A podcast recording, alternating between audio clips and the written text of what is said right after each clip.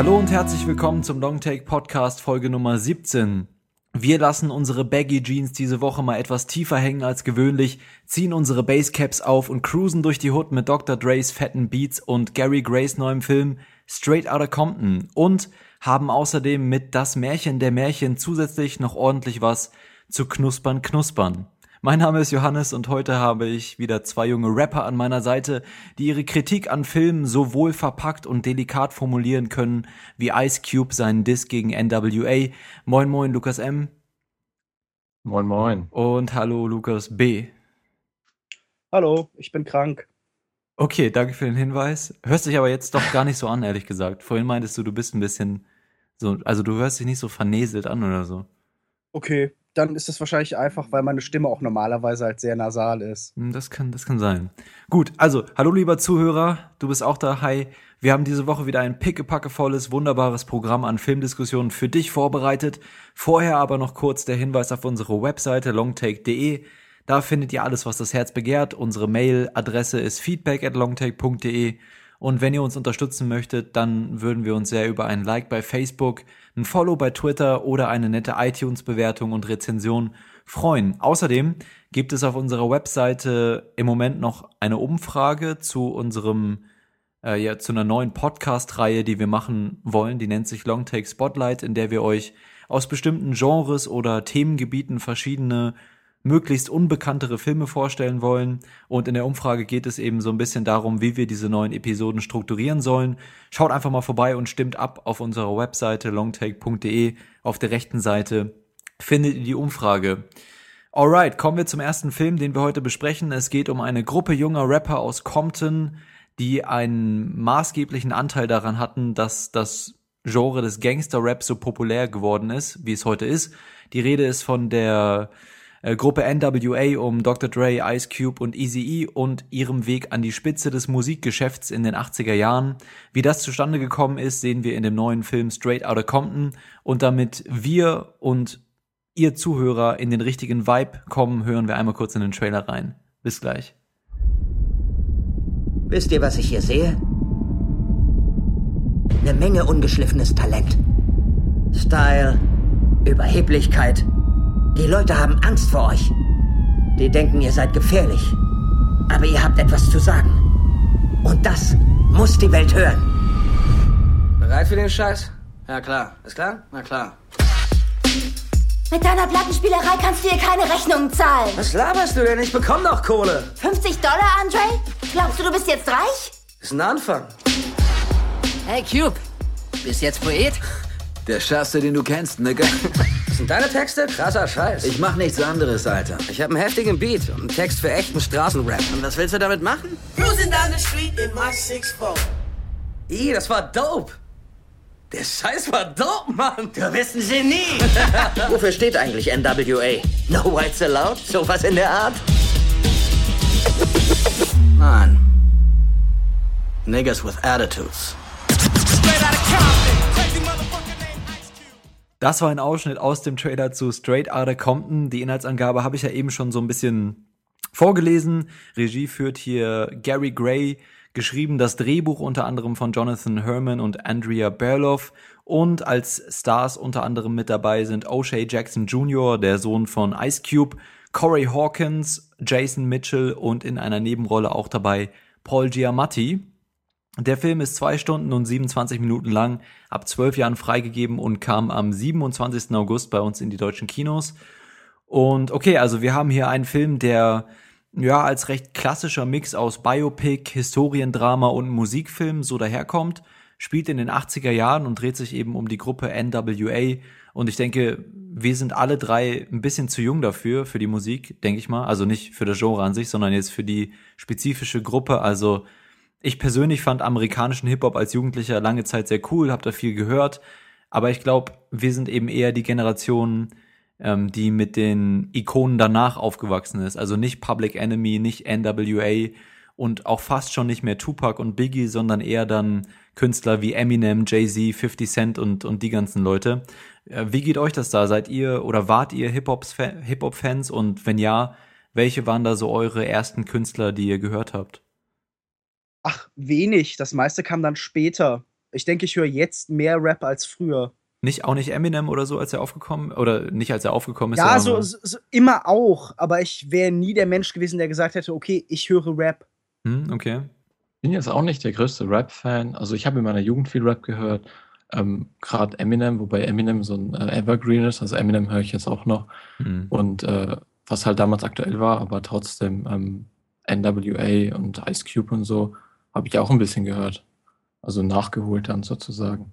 Aber der Grund, warum ich das eben angesprochen habe, ist, dass wir ja hier eben diese, dieses klassische Biopic haben, in dem eben historische Ereignisse der Rap-Musik Geschichte abgearbeitet werden oder aufgearbeitet werden. Und für mich als jemand, der eben als Generation danach mit diesen Ereignissen nur sehr oberflächlich vertraut ist, ist der Film so als reine Darstellung dieser Geschichte ganz interessant. Und dann kommt eben noch hinzu, dass die Rapper-Szene an sich ja schon eigentlich ein recht interessantes Setting ist für so ein Biopic, ne? Und äh, wie hat das für euch funktioniert? Also der Film als geschichtliche Darstellung der Rap-Geschichte und eben auch als Milieustudie dieser, dieser Szene. Beides mehr oder weniger überhaupt nicht. Ich glaube, der Film zeigt ja vor allen Dingen, dass man über alles ein sehr gleichförmiges, langweiliges Biopic machen kann. Selbst über so einen so einen Kontext oder so eine Subkultur, die sich ja auch irgendwie als Gegenkultur versteht, als eine, die protestiert gegen die bestehenden Verhältnisse. Und ich habe das Gefühl, so der letzte Sargnagel der Kredibilität von einer Bewegung ist immer, wenn ein Hollywood-Biopic darüber kommt, das dann auch noch mitfinanziert ist von allen Beteiligten. Und das zeigt äh, Straight Outta Compton nochmal sehr eindrucksvoll. Also jetzt alleine auf die Geschichte bezogen, ich fand die sehr interessant als jemand, der ähm, zwar die Musik gehört hat, aber jetzt nicht so viel über den Hintergrund wusste. Also ein paar Anhaltspunkte, aber hier kamen schon einige Sachen ähm, raus, die ich jetzt so nicht kannte. Und ansonsten fand ich es auch als Milieustudie und so fand ich es sehr authentisch. Also für mich hat es in dem Punkt funktioniert. Mir kam es so während des Schauens ein bisschen, also es ist nicht unfassbar tiefgehend irgendwie als Milieustudie fand ich. Ich fand, also mir ist es eher so vorgekommen wie so ein Abarbeiten dieser, dieser großen Ereignisse, die, da, die dann so passiert, passiert sind, als sie dann aufgetreten sind in, wo war das, in Detroit? Als sie von der, von der Polizei von der Bühne gejagt wurden und festgenommen wurden und so. Oder dann, als sie verschiedene ähm, große Stücke geschrieben haben und wie sie da, dazu inspiriert wurden und so. Das ist schon alles so ein bisschen nah am Klischee. Ich würde sagen, insgesamt ist es ein recht klassisches Biopic, auch für mich, das so sehr viele Klischees bedient, aber nie zu weit geht. Also ich fand, es war immer noch im Rahmen, aber muss sich auf jeden Fall die Frage der Glaubwürdigkeit stellen, äh, was ja auch ganz, ganz interessant ist, weil das Thema der Glaubwürdigkeit ja gerade in der Rap-Szene auch immer ein recht großes ist. Und wenn dann jetzt ein Film daherkommt, wie Lukas B. schon meinte, der eben ähm, eine Geschichte über Personen erzählt und die dann den Film aber eben auch finanzieren und wahrscheinlich sehr stark mit beeinflussen, was da erzählt wird und was da nicht erzählt wird, dann bin ich da so ein bisschen skeptisch und ich glaube, dass der Film so an der einen oder anderen Stelle häufig irgendwie Kontroversen vermieden hat und so und das schon alles einfach ein recht klassisches Biopic. Ich denke, es ist halt auch so ein bisschen die, die GTAisierung des Szenarios. Also es ist der bewusste Versuch der Überspitzung, weil was ja eigentlich allen klar sein müsste, Rap und Gangster-Rap, eigentlich jede Form von Rap sind ja sehr erzählende Musikrichtungen, die sehr viel von Geschichten leben, die ja sehr stark über ihre Texte getragen werden, die in der Regel auch immer den Anspruch haben, so ein Stück Lebenswirklichkeit zu reproduzieren. Und hier haben wir halt einen Film, der nichts dieses Milieus transportiert, sondern wirklich so eine glatte, glänzende Oberfläche davon, der über jeden möglichen Punkt der Kontroverse mehr oder weniger übertüncht und drüber pinselt und wenn er doch was zu sagen hat, dann mehr aus Versehen. Zum Beispiel? Welche Themen sind dir da Ja. aufgefallen? Naja, ich meine, das, das große, diese große Verbindung oder dieses große Thema, das ja auch in den USA jetzt immer noch gegenwärtig ist, Mhm. sind ja Beziehungen zwischen verschiedenen Gesellschaftsgruppen. Also Marginalisierung von Schwarzen in den Vereinigten Staaten eben. Also wir sind ja in der Zeit, in der wir irgendwie Bewegungen haben wie Black Lives Matter, in denen wir so Vorgänge wie in Ferguson haben, die in irgendeiner Form ihre Entsprechung da auch auf der Leinwand finden. Also wir sehen ja Bilder, die auch Fernsehbilder sein könnten, wenn sie nicht aus so bewusst gewählten Kamerawinkeln kommen würden. Aber fandst du, dass da irgendeine Aussage drin lag? Weil ich fand eigentlich diese ganzen Szenen mit der Polizeigewalt und mit dem Harassment und so, die waren schon alle, weiß ich nicht, das hat halt wenig irgendwie kontrovers das Thema beleuchtet, sondern eben eine Seite sehr überspitzt dargestellt, die jetzt nichts Neues ist, wenn man die sowohl damals als auch heute diese Diskussionen verfolgt. Ja, genau. Er baut halt eben dieselben Strohmänner auf, die man immer kennt. Er fordert nie, von niemandem irgendwie der, das Mindset, von niemandem äh, dessen Haltung zu irgendwas heraus, sondern reproduziert einfach die Vorstellung, die wir von Rassenbeziehungen in den USA haben, von Polizeigewalt haben. Und es versagt auch komplett da drin, eben diese Probleme als was strukturelles, systematisches darzustellen. Mhm. Dann bleiben wir nochmal oder gehen wir nochmal zurück zu der Geschichte an sich. Ich habe eben schon mal gesagt, die wurde so, hangelt sich eben so lang an, an wichtigen großen Ereignissen und so. Lukas M., du meintest gerade, du fandst die ganze Geschichte an sich schon interessant. Und ich muss auch sagen, für mich so, die, ich weiß nicht, wie lange ist der Film hier? Zweieinhalb Stunden fast oder so zwei Stunden, 20 Minuten. Das ging eigentlich schon fix rum. Also ich fand, der Film hatte, auch wenn er jetzt in verschiedenen Bereichen nicht besonders tief reingeht, aber insgesamt ein ganz gutes Tempo eigentlich. Ja, wie du sagst, also interessant fand ich die Geschichte auf jeden Fall. Ähm, mein Problem war halt eher, dass wirklich alles nur so nacherzählt wird. Ähm, es gibt wenig oder bis kaum irgendwie emotionale Anhaltspunkte in dem Film, wo man sich reinfinden kann. Es gibt dann irgendwann die Szene, wo Dr. Dre's Bruder stirbt und die wird innerhalb von ein paar mhm. Sekunden abgehandelt, lässt man nicht wirken und dann ist man sofort wieder im Geschehen. Und ja, man ist halt nur so ein Beobachter und es läuft halt alles so vor sich ab. Ja, ich sehe das auch so. Ich, gerade in solchen Momenten und auch in anderen Momenten hätte ich mir gewünscht, dass sie einfach ein bisschen mehr Tiefe in die Charaktere gebracht hätten und das eventuell auch mit einer Kontra Kontroverse untermalen. Ja, wir haben dann halt mal einen Ice Cube, der mal irgendwie das Büro von so von dem Typen der Plattenfirma mit einem Baseballschläger bearbeitet. Äh, aber das ist irgendwie so das Einzige. Ansonsten sind die ganzen Charaktere nicht besonders ambivalent gezeichnet. Also es deutet sich immer so ein bisschen was an, aber äh, so richtig was steckt da nicht drin. Und das war dann irgendwie so ein bisschen schade, weil gerade diese Figuren in der Rap-Szene eigentlich sehr gut dafür geeignet werden, eben beide Seiten der Medaille mit einem starken Kontrast darzustellen. Ne? Und das war hier halt fast überhaupt nicht der Fall. Was man merkt, was überhaupt nicht eben geeignet ist für den Kontextfilm, das zeigt sich wieder und wieder, sind tatsächlich eben so lange Strecken von Karriere. Also ich glaube, das Genre des Biopics hat ein inhärentes Problem weil es keiner natürlichen Dramaturgie folgt, weil Leben eben keiner normalen Dramaturgie folgen. Und deshalb meandriert mhm. sich der Film ja auch hier durch seine, durch seine endlose Laufzeit und konstruiert dann halt die Höhepunkte stellenweise auch so ein bisschen. Gerade wenn man so an das Ende denkt, irgendwie, wenn dann Darsteller noch eben, also F Figuren sterben, dann wird das noch mal mhm. kurz irgendwie auf besonders bewegende Weise inszeniert. Aber wenn ihr euch überlegt, wo der, wenn ihr überlegt, wo der Film endet, nämlich damit, dass irgendwie Dr. Dre sein, ähm, äh, was rede ich? Doch, dass Dr. Dre sagt, er gründet jetzt sein eigenes Label und ihm mhm. irgendwie Suit Shook Knight äh, den, den Mittelfinger zeigt, dann, dann denkst du dir halt so, hm, wenn ich nicht schon vorher in diese Menschen investiert bin, also wenn ich nicht schon vorher großer Fan bin von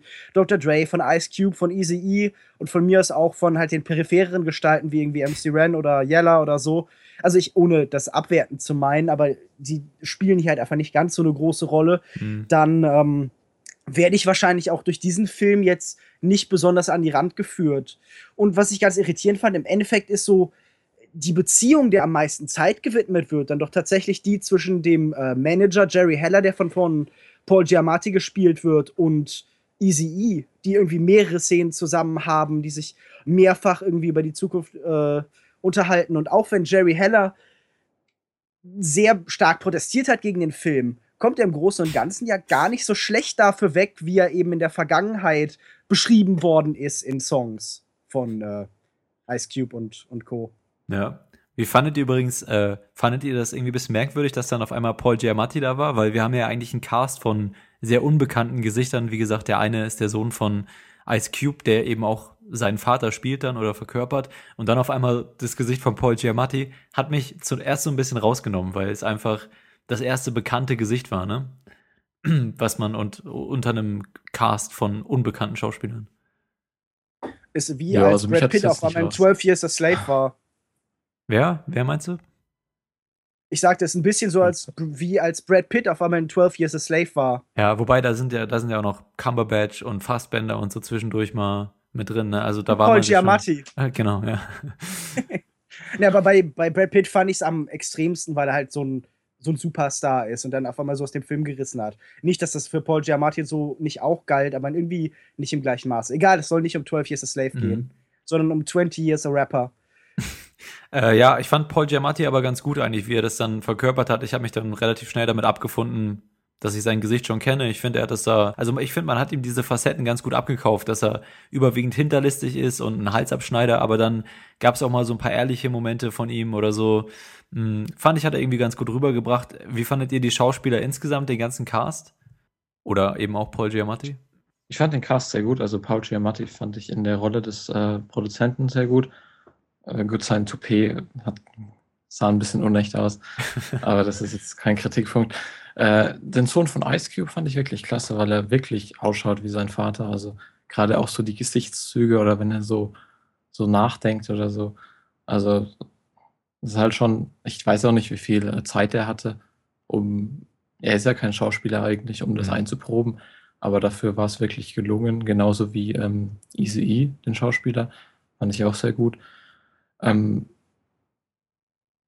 aber würdest du denn sagen, sorry, Würdest du, würdet ihr denn sagen, deren Darbietungen gehen tatsächlich über die, ja, über die Mimesis, über, so die, über diese äußerliche Reproduktion von den Darstellern hinaus? Also natürlich sind die optisch stellenweise wirklich verblüffend nah an ihren realen Vorbildern. Gerade bei äh, Ice Cube Sohn ist das ja wirklich erstaunlich. Ja. Aber habt ihr das Gefühl, dieser Film bietet ihnen überhaupt die Möglichkeit, groß irgendwie in diese Rollen einzutauchen? Sind das über sind es überhaupt Figuren in dem Fall? Also gibt es irgendwas über diese Menschen zu erzählen, darzustellen? Ja, ich denke, das ist das Problem, dass die Charaktere eben da nicht viel Raum bieten, beziehungsweise ja eigentlich schon bieten würden, aber jetzt halt nicht in dem Film, von dem Regisseur und den Produzenten. Ich finde, insgesamt haben sie es gut gemacht. Ich finde, in der einen oder anderen Szene, wie zum Beispiel die Szene, die Lukas M. auch schon angesprochen hatte, als Dr. Dre um seinen verstorbenen Bruder trauert, mm, hat für mich nicht ganz so gut funktioniert. Irgendwie das Schauspiel da von, von dem Herrn, wie heißt er? Corey Hawkins, glaube ich. Ein bisschen zu überspitzt, aber ich finde, in den meisten Momenten haben sie eben diese Persönlichkeit in diesen verschiedenen Alltags- oder in diesen Situationen gut rübergebracht und ich fand sie eigentlich alle sehr authentisch.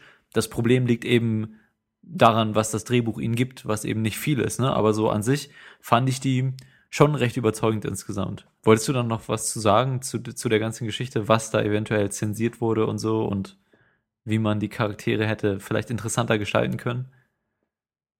Das ist natürlich schwer zu sagen, weil ich auch kein Experte für NWA bin. Was ich gelesen habe, ist, dass vor allen Dingen Frauen aus der Vergangenheit von NWA sich beschwert haben, mhm. weil ohne da jetzt irgendwie Klischees bedienen zu wollen, ist natürlich eine gewisse Nähe von Gangster-Rap eben zu Homophobie, zu Frauenfeindlichkeit und eben auch zu Antisemitismus. Generell Kriminalität. Auch ganz offensichtlich. Und ja, okay, aber das natürlich auch. Und ich habe das Gefühl, diese, dieser Zwiespalt, dieses Problem wird gar nicht dargeboten, sondern alle waschen sich eben so ein bisschen rein. Und ja. im Nachhinein haben sich ja viele auch darüber beschwert. Und wenn man sich anguckt, was der Film zum Beispiel mit Frauen macht, dann sind die halt einfach ganz klassisch Dekoration im Hintergrund. Also du hast viele Szenen, so Party-Szenen, wo dann halt irgendwie viel nackte Brüste und nackte Hintern zu sehen sind. Das gab mir halt den Eindruck, diese Behandlungsweise, dass so dieses Bild, das wir von Musikvideos haben, von Rap, einfach weitergeführt wird in Filmform. Hm.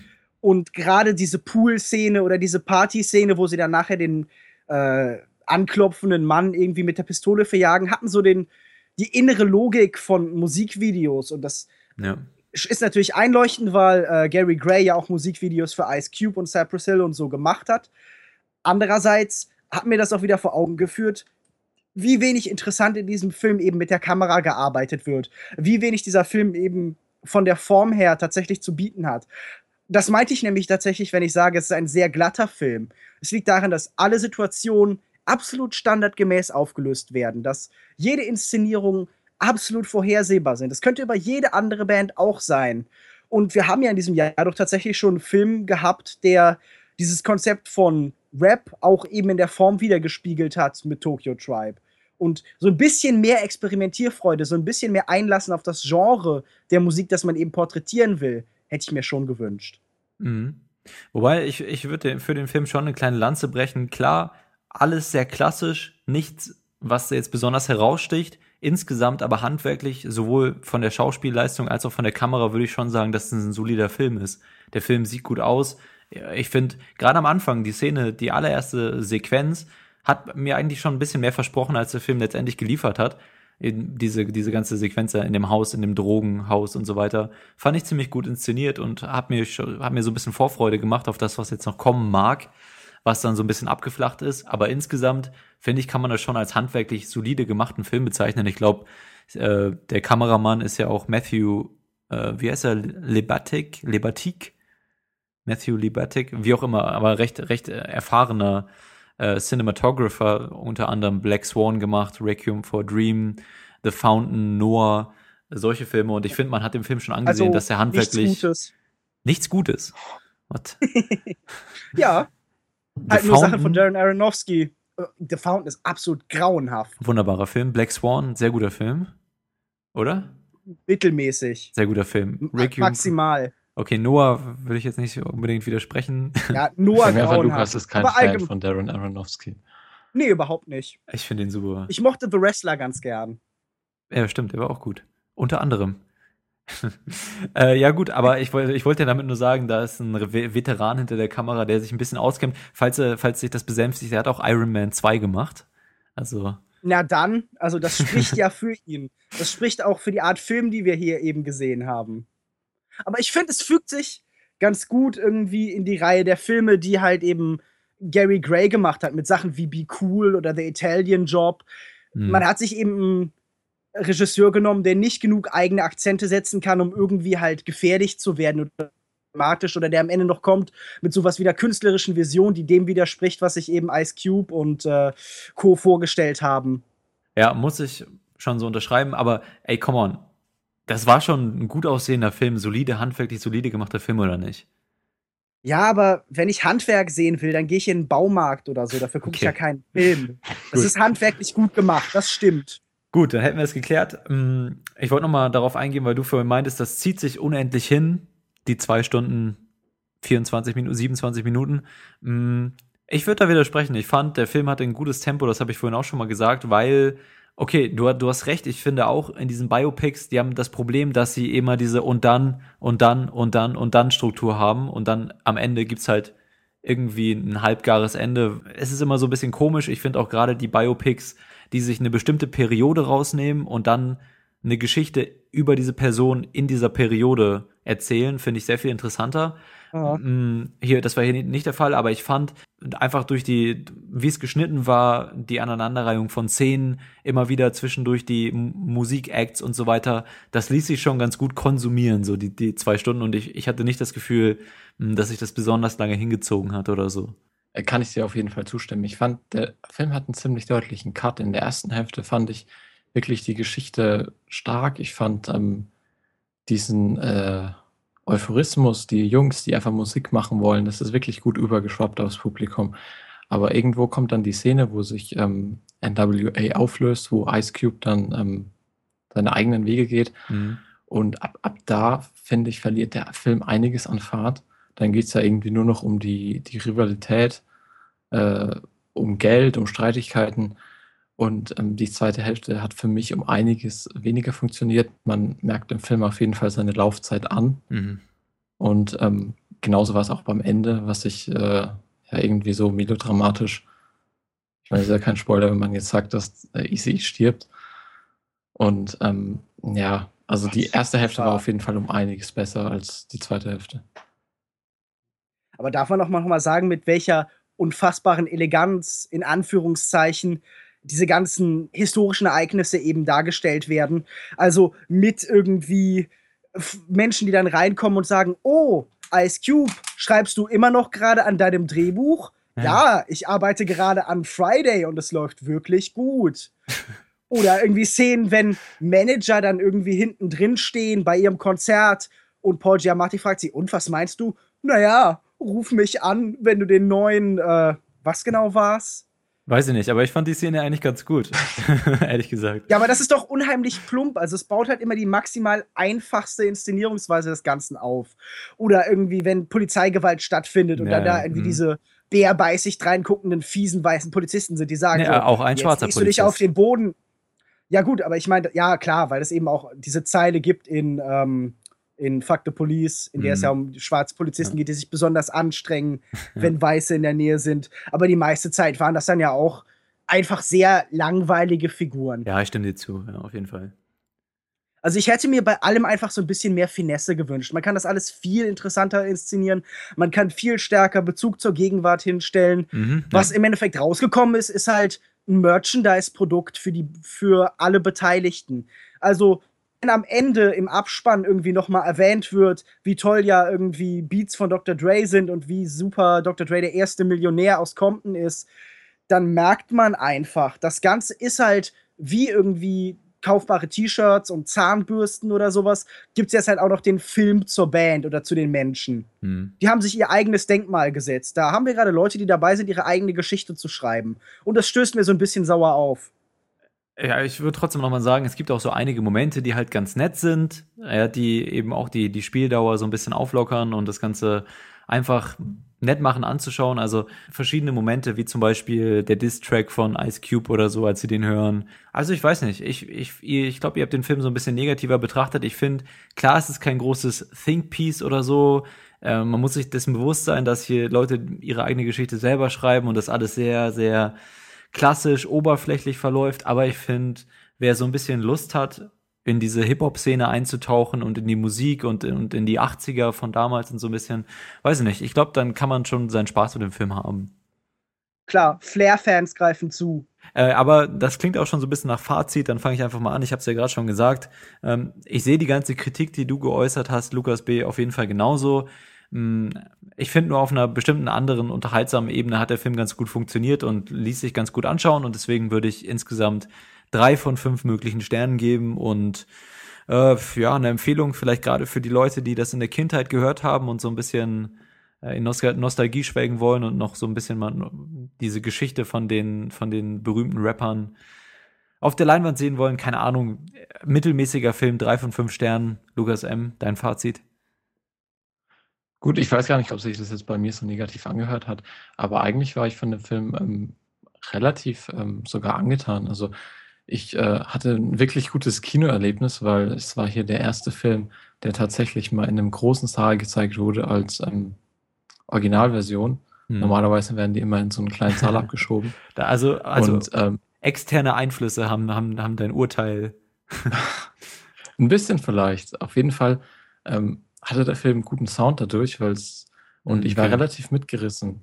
Ich meine, gut, es ist ein Film, der viel auf seine Musik setzt, vielleicht ein bisschen zu viel, was während dem Anschauen natürlich funktioniert, aber danach bleibt dann natürlich die Musik, die kann man sich auch so anhören, aber nicht der Film. Mhm. Aber ansonsten fand ich den schon nicht schlecht. Ich meine, man kann ihn sich anschauen. Die Geschichte ist interessant.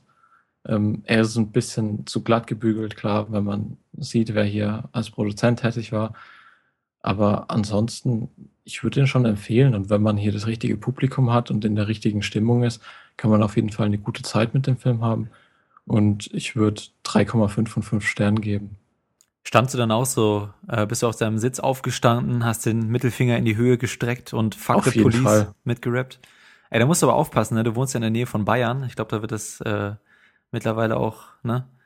Da gab's ja diesen Demonst diese, äh, wie auch immer, diese Demonstrantin mit der Tasche, wo Fuck Cops ohne Vokale drauf stand. I digress. Wie auch immer. Lukas B., dann dein, dein Fazit. Ja, vor allen Dingen das mit der Tasche ist ja Quatsch, weil es könnte ja auch genauso gut Fuck Cups sein. Vielleicht hat sie einfach was gegen Becher. Nee, ich, ich kann die Zielgruppe ganz gut beschreiben, weil ich hatte sie tatsächlich auch mit im Kino. Ich war in so einer Nachmittagsvorstellung und eine Mutter hatte irgendwie vier Kinder dabei, zwischen acht und zwölf. Und die waren super angetan. Die waren total begeistert, sind auch zwischendurch so ein bisschen durch die Reihen gelaufen und hatten total viel Spaß. Ich weiß nicht, ob das unbedingt so an dem Film gelegen hat, aber äh, das ist wahrscheinlich das bestmögliche Szenario, wenn man sich irgendwie während dem Film halt mit anderen Sachen beschäftigt oder an neuen ist oder so. Denn der bricht halt eben eine Band, die sich gern verkauft als irgendwie rebellisch, herunter auf so das, Le auf das Level von so Tanzbären. Das kommentiert es indirekt selber, indem es irgendwie sieht, indem der Film zeigt, wie sie eben aus ihrem Willen mitbekommen, wie eben Demonstrationen und Proteste stattfinden. Und es ist halt einfach ein langweiliger, harmloser, austauschbarer Film. Jeder, der sich irgendwie für das Milieu interessiert, kann gern noch mal äh, Boys in the Hood oder Menace to Society Ja. gucken. Das sind auch keine grandiosen Filme, aber wirklich um Dimensionen, um Welten besser. Selbst der Eminem-Film ist besser. Wahrscheinlich ist sogar Eight der. Bushido-Film besser. Habe ich noch nicht gesehen. Ah, da wäre Ähm, ich vorsichtig.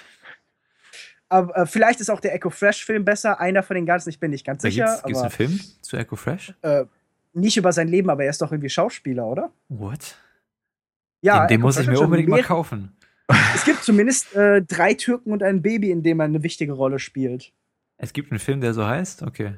Ja, Crazy. es, es gibt natürlich auch drei Türken und ein Baby. Es gibt wahrscheinlich sogar mehr Türken und mehr Babys als das, aber hm. Achso. äh, nee. Und ich würde nach diesem, was auch immer das für ein Fazit war, würde ich sagen äh, 1,5 von 5 Sternen. Das war unser, unsere Diskussion zu Straight Outta Compton. Ich glaube, insgesamt ein bisschen negativeren Tenor als die andere oder so, als so der, der, äh, der allgemeine Ton, in dem der Film besprochen wird im Moment, oder? Ich glaube, der ist ein bisschen positiver als wir. Warum, woran könnte das liegen, denkst du? Lukas B. Von alle von Dr. Dre bezahlt?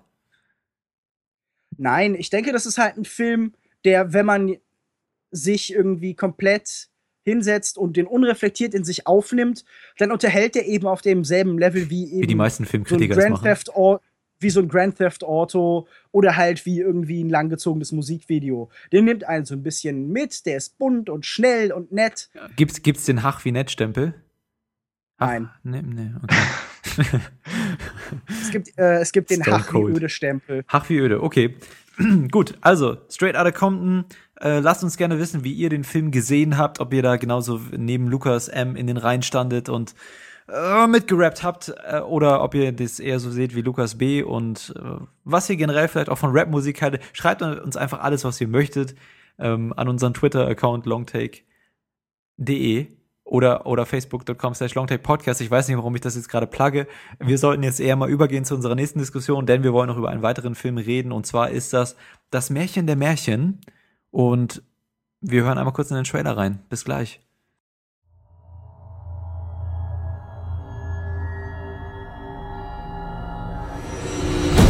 Jedes neue Leben verlangt nach einem verlorenen Leben. Das Gleichgewicht der Welt muss erhalten bleiben. Seid ihr bereit, dieses Risiko auf euch zu nehmen? Ich bin bereit zu sterben, wenn ich nur fühlen kann, wie Leben in mir wächst. Fangt ein Seeungeheuer, schneidet ihm das Herz heraus und ihr werdet gute Hoffnung sein. Der Gemahl einer Prinzessin kann nur durch ein Turnier erkoren werden. Was, wenn ich ihn nicht liebe? Du wirst ihn lieben. Wo hast du dich nur so lange verborgen? Wie alt bist du? Öffne mir die Tür, damit ich dich sehen kann. Zeige mir, was du versprochen hast.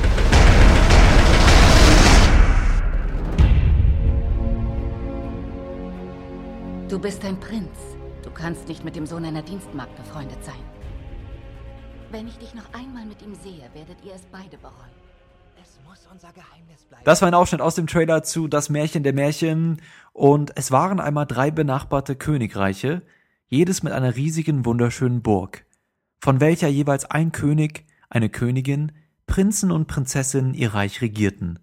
Ein König war ein unzüchtiger Wüstling, ein anderer in den Bann gezogen von einem sehr merkwürdigen Haustier, während eine der Königinnen eher von ihrem Wunsch nach einem Kind besessen war.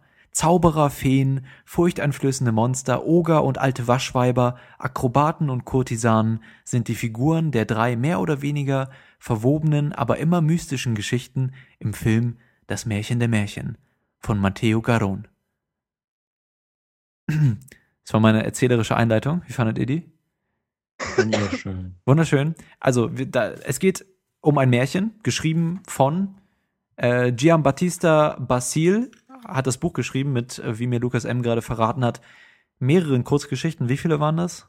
49 oder 50? 49, Irgendwie so um den 50? Dreh rum. Und davon werden hier drei behandelt in dem Film. Das Drehbuch hat geschrieben Eduardo Albinati, wie gesagt, Regie, führt Matteo Garon und Stars sind unter anderem mit dabei Selma Hayek, Vincent Cassell, äh, Toby Jones und John C. Reilly am Anfang auch kurz mit dabei. Der Film ist 134 Minuten lang, ab 12 Jahren freigegeben und kam ebenfalls am 27. August bei uns in die deutschen Kinos. Und normalerweise zeichnen sich Märchen meist eben für Kinder ja so ein bisschen dadurch aus, dass sie eine recht einfache Erzählstruktur haben, aufgrund ihres mystischen, märchenhaften Settings eben für spannende Abenteuer erlauben und meistens am Ende auch eine klare moralische Botschaft besitzen. Und in dem, in den Märchen hier von Giambattista Basil ist das eher nicht so, denn er, er erzählt die, dieses Märchen oder diese drei Geschichten so ein bisschen aus einer erwachseneren Sicht, die eben diese Surrealität und, und dieses Konfuse in den Märchen ein bisschen mehr herausmalt. Wie hat euch diese eher sarkastische Interpretation von den allgemein bekannten Märchen gefallen? Also mir hat die Interpretation ausgesprochen gut gefallen. Ähm, ich habe sowieso so ein Fable für Märchen und es gibt einfach viel zu wenig Filme oder vor allem gute Filme in die Richtung. Ich meine, es kam letztes Jahr so eine Musical-Verwurstung von Disney oder es geht dann direkt in so eine Fantasy-Richtung und wird auf episch getrimmt. Ah, Into the Woods, ja klar. Ich wollte jetzt den Titel nicht noch unbedingt nennen, weil der Film natürlich auch nicht empfehlenswert ist. Tim Burton. Das stimmt. Nee, ist nicht von Tim Burton. Nee, äh, nicht von Tim Burton. von, von, von wem war der? Äh, ich muss kurz gucken. Tim Burton hat ihn Weiß ja bestimmt produziert. So, Moment. Noch nicht nachgucken, wir wetten. 5 Euro. Eine Blu-ray, wir Okay, wetten eine von- Blu-ray. Okay, Das ist von Rob Marshall. Danke für die Blu-ray. Moment, ich habe die Wette noch gar nicht formuliert, du Affe. So, also, entweder Ist von. egal, ich krieg eine Blu-ray. Ich bin noch nicht fertig. er muss nicht Regisseur sein, ich meinte entweder Regisseur oder Produzent. Ist Tim auch nicht Burton. Produzent. Gucke ich jetzt nach, ey. Rob Marshall, John DeLuca, Mark Platt. Eine Blu-ray nach meiner Wahl McDougall. übrigens, wollte ich noch kurz hinzufügen. Eine Blu-ray nach meiner Wahl. Ey, ach komm. Huh. Da kann ich schön in der, in der 99-Cent-Sparte bei Amazon gucken. Mal schön ausmisten. Ach ja, genau, Und ich habe ja auch noch einige. Sammlung. Ja, ja, ich habe da noch einige. Sehr gut. Da muss ich nur das Porto dachte, bezahlen. Ich krieg jetzt Mad Max oder sowas. Den neuen. Habe ich ja, ja, nee, leider nicht. Ähm, ich gucke jetzt trotzdem nochmal, nur um zu gucken, ob du doch nicht vielleicht falsch liegst. Und ich eine Scheiße. Ich kann dir auch erklären, wie du da drauf kommst, aber. Ja, wie denn? Einfach Ähm, wegen dem Stil oder er was? Hat den, der hat denselben Stil wie Alice im Wunderland, der ja von eben Tim Burton war und auch von Disney produziert ist und auch in diese Kategorie fällt von so Fantasy-Geschichten, die halt eben neu erzählt werden von Disney, wie auch zum Beispiel Cinderella jetzt zuletzt. Mhm. Äh, gut. Wir nehmen das jetzt gerade aber alles nicht auf, oder? Doch, doch, das nehmen wir alles auf. Ich habe die Wette leider verloren. Du kriegst eine schicke Blu-ray von mir, kannst dich drauf freuen. Mit Patrick Oh ja. Dempsey und Catherine Heigl. Die Seven Dresses. Nee, ich, das ist irgendwie so ein Heiß-Movie. Egal. Ähm, Gut, also aber Tim Burton ist vielleicht auch ein Name, den man hier erwähnen kann, aber ich hatte dich gerade unterbrochen. Also du wolltest gerade erklären, warum du den Film so gut fandest als Märchen. Ich, wo war ich nochmal? Soll ich nochmal ganz neu Weiß ich, weiß ich auch nicht mehr so genau. Bei Into the Woods. Du meintest, es gibt nicht so viele gute Filme.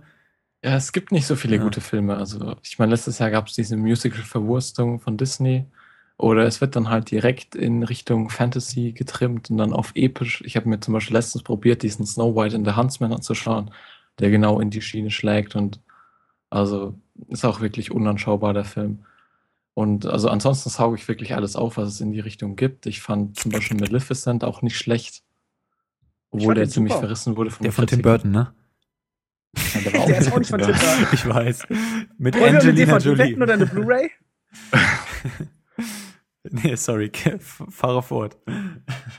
Und ähm, also in dem Sinne war äh, hier jetzt das Märchen der Märchen tatsächlich das, was ich mir so unter einer Märchenverfilmung vorstelle. Und der düstere Ansatz hat mir wirklich gut gefallen.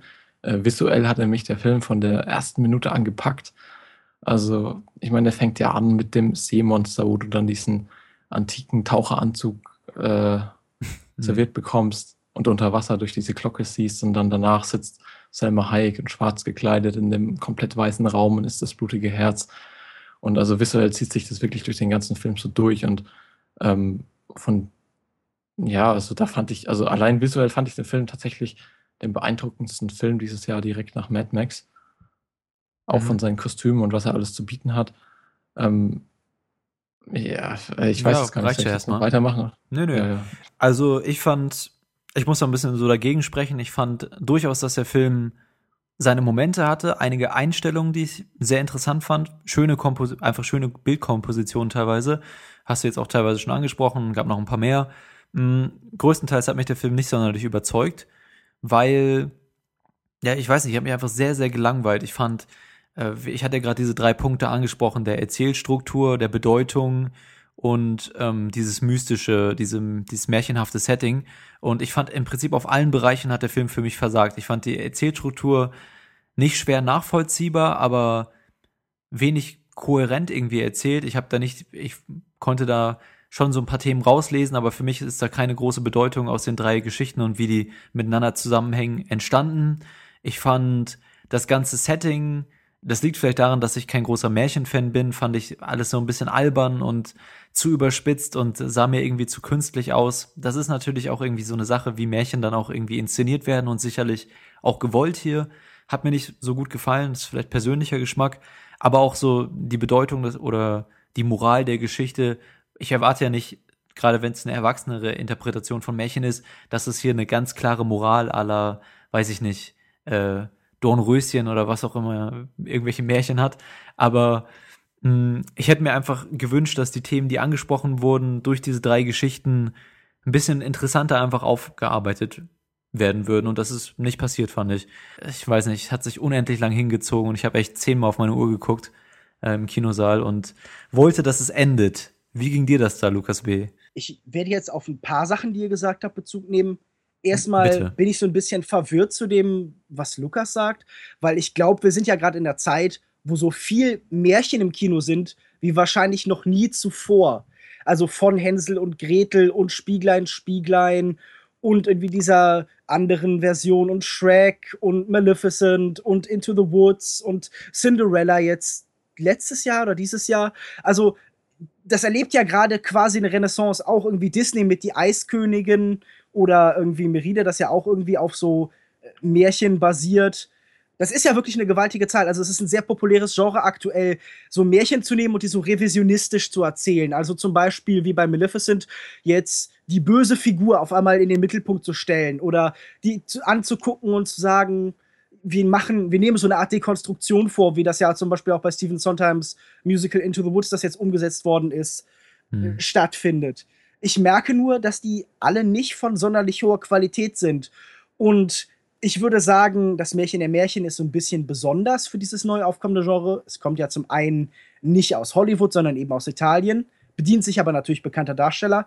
Andererseits ist es viel näher an der originalen Logik der Märchen. Also es ist ein sehr klassisches Märchen in der Hinsicht, dass es tatsächlich einfach die Geschichten nimmt von äh, Basil und nacherzählt. Und es folgt dann auch dieser Logik der Märchen. Also die sind sehr sprunghaft und merkwürdig und genau wie die originalen Märchen stellenweise extrem verstörend und gewalttätig. Und ich würde mich von der Meinung zu dem Film so ein bisschen zwischen euch positionieren. Ich habe mich jetzt nicht durchgängig gelangweilt wie Joko, aber habe auch so gerade gegen Ende so ab und zu mal so vorsichtig auf die Uhr geschielt und mir gedacht, och, mit seinen 120 Minuten ist das doch schon ein recht langer Film. Mhm. Aber genau wie Lukas fand ich zum Beispiel auch, dass der visuell stellenweise sehr, sehr beeindruckend war. Also dieses, dieses Annähern an so Fresken und Michelangelo und diese großflächigen Kompositionen. Viele der Kostüme waren sehr schön und vor allem waren das stellenweise auch sehr originelle Bilder. Also wenn du gesprochen hast von diesem Seeungeheuer am Anfang, wieder unter Wasser gefilmt wurde, das sah sehr, sehr faszinierend aus. Genau, das wäre auch so das eine Positive, was ich auch heraus, herausstellen würde. Es gab verschiedene Szenen, zum Beispiel auch ähm, später die äh, die verwandelte Jungfrau oder wie auch immer ich sie nennen möchte, in der roten Bettdecke oder in ihrem roten Gewand im Wald oder so und dann oder verschiedene ähm, Weitwinkelaufnahmen von der Landschaft oder äh, es gab sehr viele Sachen, die mir da herausgestochen sind, aber was fandet ihr denn vielleicht auch gerade Lukas M an der Narrative so faszinierend, weil was hat dich da interessiert, weil ich das halt überhaupt nicht nachvollziehen kann? Ja gut, also die Narrative ist auf jeden Fall einer der Kritikpunkte des Films. Also ähm, ganz klar, ich fand die Art und Weise, wie die Geschichten erzählt wurden, nicht optimal, wie sie ineinander geschnitten wurden. Ähm, die Geschichten sind teilweise einfach nicht gleichwertig und mir kam es teilweise ein bisschen so vor, wenn gerade eine Geschichte spannend wurde, wurde abgeblendet in eine andere Geschichte, die aber gerade nur so ein bisschen vor sich hin plätscherte. Und da dachte ich wirklich, gerade ein Film im Free TV und jetzt kommt Werbung, wenn es gerade gut wird. Das fand ich ein bisschen unpassend. Also wenn man die Geschichten hintereinander geschnitten hätte, wäre hier, glaube ich, wirklich was Besseres draus geworden. Ansonsten die Geschichten selbst, ja gut, also ich fand sie wirklich interessant, aber ihnen fehlt ein bisschen was an Substanz, an Tiefe. Ich habe auch, wie gesagt, in dem Buch schon ein paar Geschichten gelesen, die ich wesentlich passender fand, die zu verfilmen. Aber das sind jetzt halt alles nur so Kritikpunkte, die für mich äh, Also die sind nicht so stark ins Gewicht gefallen, anscheinend. genau. Ja, ich fand gerade die Substanz, ich habe mich im Prinzip die ganze Zeit gefragt, okay, man kann das ja so inszenieren, wie es hier inszeniert ist und so und diese Märchen auf diese brutale, ehrliche Weise und so weiter, das ist schon irgendwie ganz interessant, aber was will mir der Film jetzt eigentlich mit diesen ganzen Sachen sagen? Und mh, dann ist natürlich einmal dieses sehr sozialkritische Thema, ein bisschen Feminismus mit drin, vor allen Dingen, aber stoßen sich die Geschichten so ein bisschen an gesellschaftlichen Normen und Institutionen oder Wertvorstellungen in den Köpfen der verschiedenen Charaktere, wie, wie sie sich ihr perfektes Leben vorstellen, ob das jetzt äh, der eine ist, der der erstmal eine Leidenschaft fürs Bett sucht und dann die große Liebe findet oder die die Tochter, die sich den wunderschönen Traumprinzen wünscht oder ähm, wie auch immer. Und diese ganzen gesellschaftlichen Wertvorstellungen und so nimmt der Film und und gibt denen halt so einen ja, sarkastischen Stoß von der Klippe so ein bisschen und inszeniert das dann eben alles sehr sehr surreal und und äh, brutal. Und ich fand aber, dass halt eben in dieser Kritik oder in in der Botschaft von den verschiedenen Märchen, was ja bei Märchen gerade eine ganz zentrale Sache ist, fast nichts rübergekommen ist und gerade auch mit dem Ende, wo dann so so versucht wurde, das zusammenzubringen, hat für mich, also fast schon so alibihaft versucht wurde, hat für mich alles überhaupt nicht funktioniert und deswegen, äh, wenn die Botschaft nicht interessant ist und dann dazu die Charaktere so extrem überspitzt, wie es in Märchen halt auch ist, vielleicht liegt es einfach daran, ich bin kein großer Märchenfan, aber ja, für mich hat es nicht funktioniert. Lukas B., hast du da thematisch äh, was für dich entdeckt, was du interessant fandest? Schwierig zu sagen. Ich würde jetzt sagen, mir kam während dem Sehen diese Geschichten sehr selbstbezogen vor. Ich hatte das Gefühl, es dreht sich eben vor allen Dingen um das, was eben erzählt wird. Es geht natürlich, wenn man versucht, zwischen den drei Geschichten so eine Kontinuität zu finden oder Gemeinsamkeiten, geht es viel um Leute, die eben betrogen oder getäuscht werden. Wie du schon gesagt hast, geht es eben um Leute, deren äh, Erwartungen oder Hoffnungen so ein bisschen gegen sie selbst gerichtet werden. Aber das ist für mich tatsächlich so ein bisschen eine Schwäche des Films, dass ich die ganze Zeit mit mir selber gerungen habe und mich gefragt habe, was wird hier eigentlich erzählt wo, und warum? Weil ich glaube, dass Garon tatsächlich ein Regisseur ist, der sich ja ganz bewusst Themen sucht, die auch irgendeine gesellschaftliche Relevanz haben normalerweise. Genau, ja. Natürlich ist das keine Grundvoraussetzung für Filme, aber jemand, der zuletzt Gamora gemacht, äh, Gamora gemacht hat, eben über die italienische Mafia und davor Reality, war, war das diese medienkritische, diese medienkritische Satire, ist das natürlich erstmal ein Umbruch. Da ist jemand, der auf einmal was sehr anderes macht. Und ich sage nicht, dass nicht schon Wert darin gelegen hätte, hier einen rein visuellen Film, der einfach diese Märchen nochmal nacherzählt, dass darin nicht auch ein Wert liegen würde. Aber irgendwie schien mir das alles so ein lässt bisschen. grüßen. Ja, gut, ich, ich, das ist natürlich ein Vergleich, der mir tatsächlich während dem Film auch so ein bisschen gekommen ist, weil ich in letzter Zeit ja nochmal die Filme von Tarsim Singh gesehen habe. Aber tatsächlich würde ich sagen, dass der immer sehr viel stärker eben mit dem Medium der Geschichte selber arbeitet. Also wenn man Mhm. sich einen Film, wie einen Film wie The Fall anguckt, dann geht es sehr stark darum, wie Geschichten wirken, dass auch jeder, der eine Geschichte erzählt, immer eine Intention hat. Also das ist ein ideologiekritischer Film, während das hier ja eben einfach nicht stattfindet. Ich, wie gesagt, ich, ich glaube, wenn man irgendwie mit der Grundlage ein bisschen vertrauter ist und wenn man sich diesen Film näher ansieht, dann findet man doch tatsächlich einiges, das in dieser Geschichte und in diesen Geschichten auch erzählt wird, irgendwie der Blick auf Autorität, wenn Toby Jones als König ganz klein ist oder Vincent, Vincent Cassel irgendwie total äh, ja einfach nur so ein schwere Nöter ist und irgendwie halt allgemein die Königshäuser nicht unbedingt gut wegkommen. Mhm.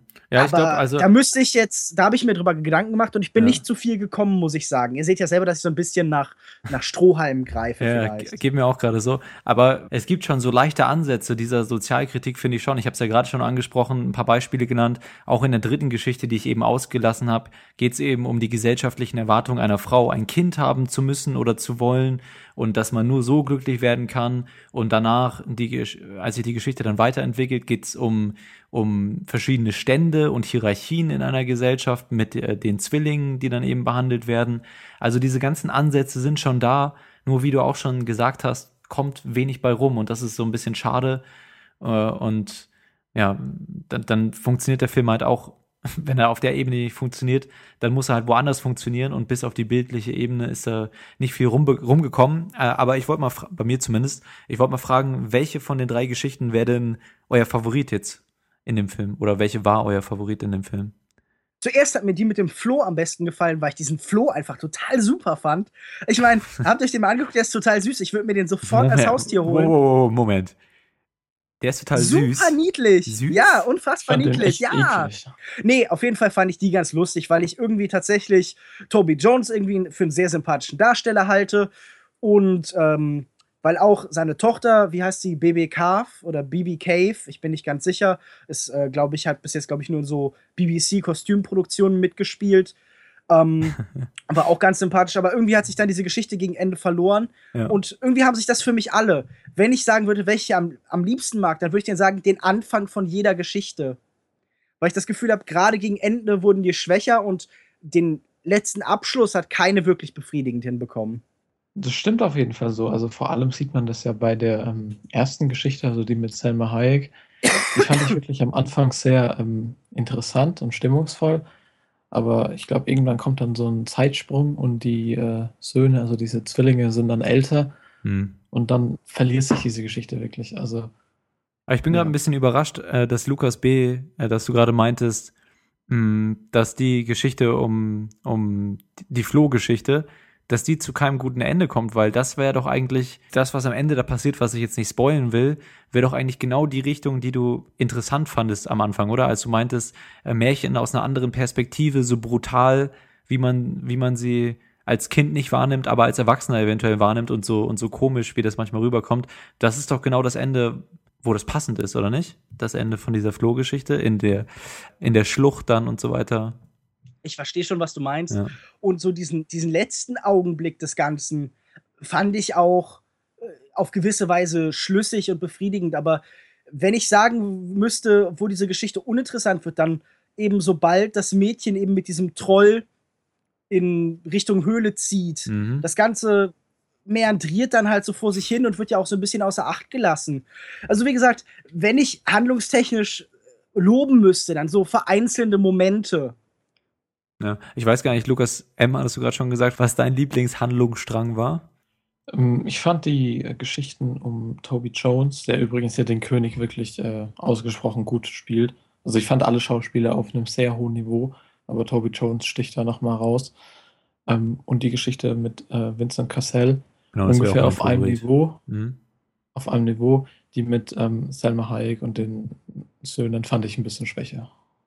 Die um Vincent Cassell wäre auch mein Favorit, weil das hat für mich schon so für ein paar Lacher gesorgt. Also Vincent Cassell war so ein bisschen derjenige, der mich am Anfang bei der Stange gehalten hat, Ja. als er eingeführt wurde, wie er eingeführt wurde in der Kutsche, als er dann so hochguckt und äh, und dann auch die Szenen danach mit den Orgien und so weiter. Das war eigentlich recht lustig. Ja. Also meine Und- Begeisterung, als er diesen V weggetreten hat, das war wirklich super lustig. Ähm, und danach ähm, fand ich, ging es auch ganz interessant weiter. Ähm, da übrigens auch wieder, was mir gerade einfällt, die, das Schönheitsideal einer Gesellschaft wird da auch wieder thematisiert, ne? Also sehr offensichtlich, aber also diese ganzen gesellschaftlichen Themen sind drin, wollte ich nur noch mal anmerken. Und ich fand, am Anfang war es noch ganz interessant, diese zwei älteren Frauen, die so ein bisschen abstoßend waren, ehrlich gesagt, aber irgendwie auch interessant in der Dynamik mit Cassell und wie das dann, wie das dann so weiterging. Ja, nee, die anderen, ich fand beide, die anderen beiden fand ich äh, gerade nach dem Anfang dann sehr, sehr dröge und, und hat sich nicht viel weiterentwickelt, meiner Meinung nach. Und äh, ja, ihr hattet ja auch gerade angesprochen, dass äh, visuell immer wieder überzeugt wurde. Was sind da so ein, einige Szenen, die euch besonders im Kopf geblieben sind? Also Lukas M., du hattest gerade schon so ein paar genannt mit dem Seemonster am Anfang und dem und dem Herzen, ne?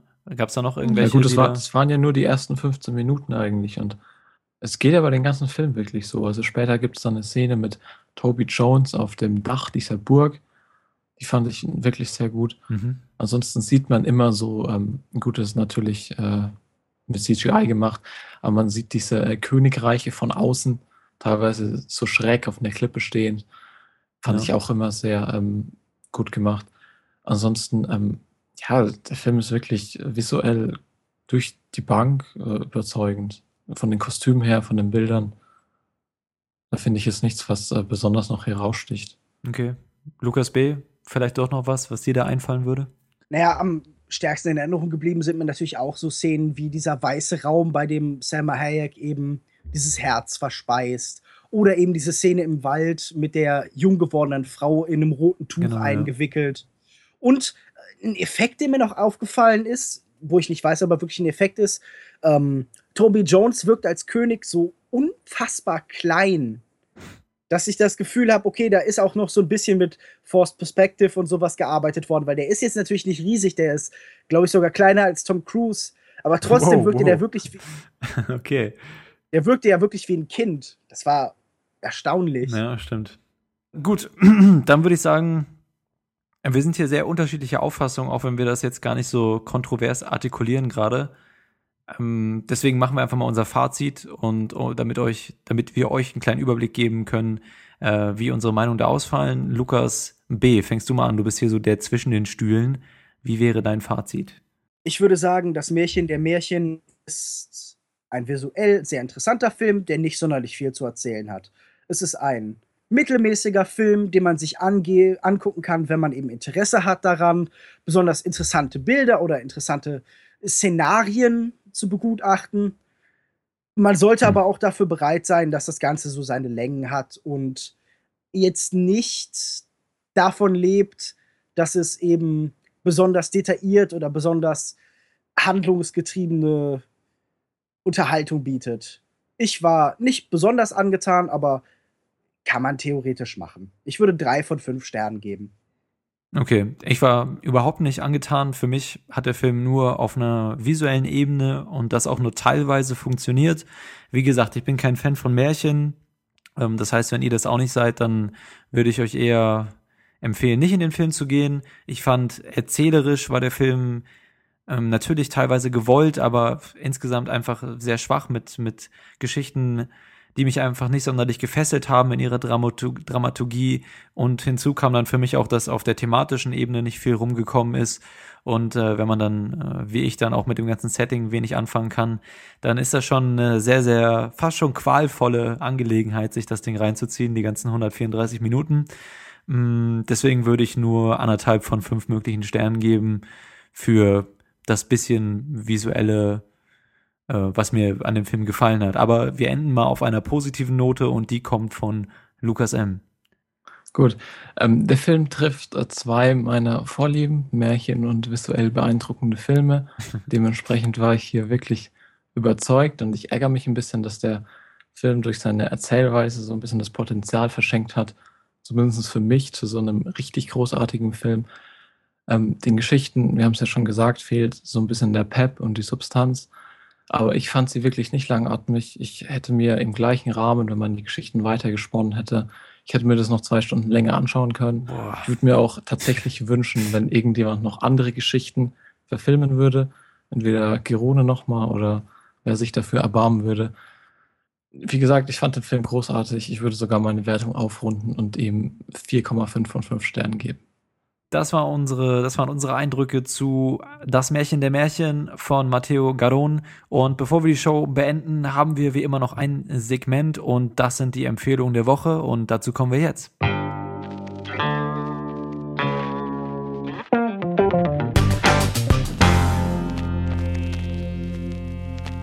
Okay, kommen wir zu den Empfehlungen der Woche und da haben wir wieder ganz feines Zeugs für euch.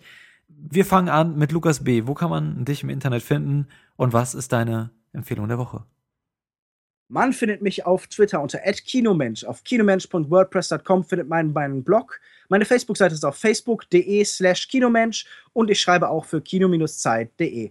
Und diese Woche empfehlen möchte ich einen Podcast mal wieder. Unseren? Äh, ja, natürlich. Also ich empfehle heute, heute den Longtake Podcast. Nein, okay. Es geht um den Podcast, der heißt The Canon und ist äh, mit Devin Faraci und Amy Nicholson von äh, Birth Movies Death und LA Weekly. Ja. Und das Konzept des Podcasts ist es, in jeder Ausgabe wird um einen oder mehrere Filme diskutiert, die möglicherweise in den Kanon der Filmgeschichte aufgenommen werden sollten. Also dann geht es zum Beispiel darum, okay, wir tun in dieser Ausgabe, machen wir Battle Royale oder Do the Right Thing oder Evil Dead 2. Und die Diskussion immer, ist das ein Film, der für die Nachwelt bewahrt werden muss? Ist das einer der großen Filme der Filmgeschichte? Ihr seid ja mit dem Konzept eines Kanons vertraut. Und dann diskutieren eben die beiden Hosts untereinander, ob dieser Film eben dazugehört oder eben nicht. Und das geht in der Regel so ungefähr eine Stunde und ist wirklich immer ganz fantastisch, weil die super argumentieren können, weil die wirklich lustig sind und weil die halt auch in der Regel eine gute Auswahl und eine interessante Auswahl an Filmen treffen. Ja, klingt, klingt gut. Ich, ich frage mich so ein bisschen, wie definieren sich genau Werke im Kanon genau? Also, äh, was sind da, ne? also klar, Werke, die. Das liegt so ein bisschen im Konzept dieser Serie mit drin, dass auch immer die Frage entsteht, was definiert eigentlich ein Kanonfilm? Genau. Also, geht es da nur um persönlichen Geschmack? Geht es da um Einfluss? Geht es darum, dass der Film eben was Besonderes macht, einzigartig ist. Mhm. Das ist in diesem Konzept mit angelegt, nämlich die Frage, was ist denn ein wirklich großer, wichtiger Film? Was ist ein Kanonfilm? Ja. Okay, klingt interessant, werde ich auf jeden Fall mal reinhören. Ich habe übrigens auch ähm, in Blacklist, Blacklist Table Reads mal reingehört. Den hattest du letzte Woche oder vorletzte Woche empfohlen. Vor zwei Wochen. Genau. Ja. Und bin auch, ja, also so teils, teils. Ich bin von der ganzen Produktion sehr angetan von einigen Drehbüchern jetzt halt nicht so, ne? Aber äh, ja, auf jeden das Fall. erste fand ich vor allem sehr schwach, mhm. glaube ich. Die, die zweite und das dritte waren deutlich besser schon dann. Gut, also meine Empfehlung dieser Woche erstmal, ihr findet mich natürlich auf Twitter at joukoda, Jokoda, oder bei uns auf unserer Webseite einfach longtake.de, einfach überall gerne runter kommentieren und ich versuche alles zu beantworten. Mm. Und meine Empfehlung der Woche ist wieder mal ein Musikalbum. Ich habe das Gefühl, wir haben jetzt hier so langsam, du bist für Podcasts zuständig, ich für Musikalben ja, und Lukas M muss noch seine Nische finden. Aber okay. Also äh, meine Empfehlung der Woche ist das neue Album von Alexander Krichel. Das ist ein deutscher Pianist, mh, mm, der halt klassische Stücke interpretiert. Ja, und äh, sein neues Album, jetzt dieses Jahr rausgekommen, heißt äh, Rachmaninov das Pianokonzert Nummer zwei und Moments Musico, ja, also verschiedene Stücke von Rachmaninow, die Kriche da eben als Pianist mit einem, ich weiß gar nicht mit welchem Symphonieorchester, aber irgendeins wird schon sein, eben interpretiert und ähm, ich war sehr angetan von den ganzen Stücken von Rachmaninow, weil das ja ein Komponist ist, der ähm, durchaus auch schon in Hollywood verwendet wurde und immer sehr, sehr einprägsame Melodien in seinen Stücken mit unterbringt, die aber häufiger mal von einigen Interpreten sehr, sehr äh, ja, romantisch eben interpretiert werden und so ein bisschen schnulzig, äh, schmalzig auch. Und äh, das gefällt mir manchmal nicht so gut, aber hier dieser Alexander Krichel, ein sehr junger Pianist übrigens auch, ähm, macht das ein bisschen harscher. Also er interpretiert die ganzen Stücke mit ein bisschen mehr, ein bisschen energischer und so ein bisschen härter und ähm, das gefällt mir sehr gut. Äh, besonders der dritte Track, äh, Allegro Scherzando von Rachmaninov, äh, auf jeden Fall was, was man sich, wenn man auf Filmmusik steht oder so, auch gerne mal anhören kann und einfach eine schöne klassische Platte, falls da jemand Interesse dran hat. Alright. Schon mal, äh, hört ihr auch sowas gerne eigentlich? Also so Klassik oder generell oder so Filmmusik oder so? Seid ihr da Fans von oder haltet ihr euch da eher fern? Nee, klar. Klingt auch gut. Werde ich mir vielleicht mal anhören. Also Lukas M., wo findet man dich im Internet und was ist deine Empfehlung äh, de la Semaine? Also ihr findet mich auf Twitter unter @cinedrifter und meine Empfehlung der Woche ist das äh, Buch sozusagen zum Film Das Märchen der Märchen heißt genauso das Pentameron oder Pentamerone ist äh, erschienen in dem, lass mich ganz kurz nachschauen, CH Beck Verlag in Deutschland von Rudolf Schender. Ähm, liest sich auf jeden Fall sehr gut. Ich kann jetzt nicht so viel über die Übersetzung sagen, wenn man natürlich nicht fließend Italienisch spricht und das Original nicht kennt. Aber es soll auf jeden Fall sehr gelungen sein. Und hat halt viele Geschichten. Also wenn euch das Märchen der Märchen gefallen hat, ist das hier so die Urform der Geschichten, 49, 50 Stück, wirklich aus allen Richtungen sehr groteske Märchen, also wirklich so eine Urform, wo auch dann Grimm drauf aufgebaut hat. Also keine Kindermärchen, sondern schon eher rauer für Erwachsene. Kann ich nur empfehlen. Ich meine, wenn ihr nichts mit Märchen anfangen könnt, dann braucht ihr euch das Buch auch nicht kaufen. Aber allen anderen seid es mal ans Herz gelegt. Okay, cool. Ich finde ja gerade so Kurzgeschichtenwerke immer sehr angenehm zu lesen, weil man sie halt echt immer so zwischendurch mal ein bisschen durchblättern kann, ne? Und dann die ein oder andere Geschichte lesen kann. Äh, bin ich ein großer Fan von. Und das beendet unsere heutige Episode. Das waren unsere Empfehlungen der Woche. Bleibt uns nur noch zu sagen, dass ihr unseren ganzen Stuff auf longtake.de findet, hatten wir am Anfang auch schon gesagt. Schreibt uns gern eure Meinungen zu den verschiedenen Filmen hier, die wir besprochen haben. Äh, das Märchen der Märchen und Straight Outta Compton auf unserer Webseite in die Kommentarfunktion über Twitter äh, at longtake.de oder facebook.com slash longtake podcast oder schreibt uns eine Mail an feedback at longtake.de. Nicht vergessen, wir haben auch noch eine Umfrage zu unserem neuen Podcast-Segment auf unserer Webseite. Auf der rechten Seite könnt ihr abstimmen, wenn ihr dazu Lust habt.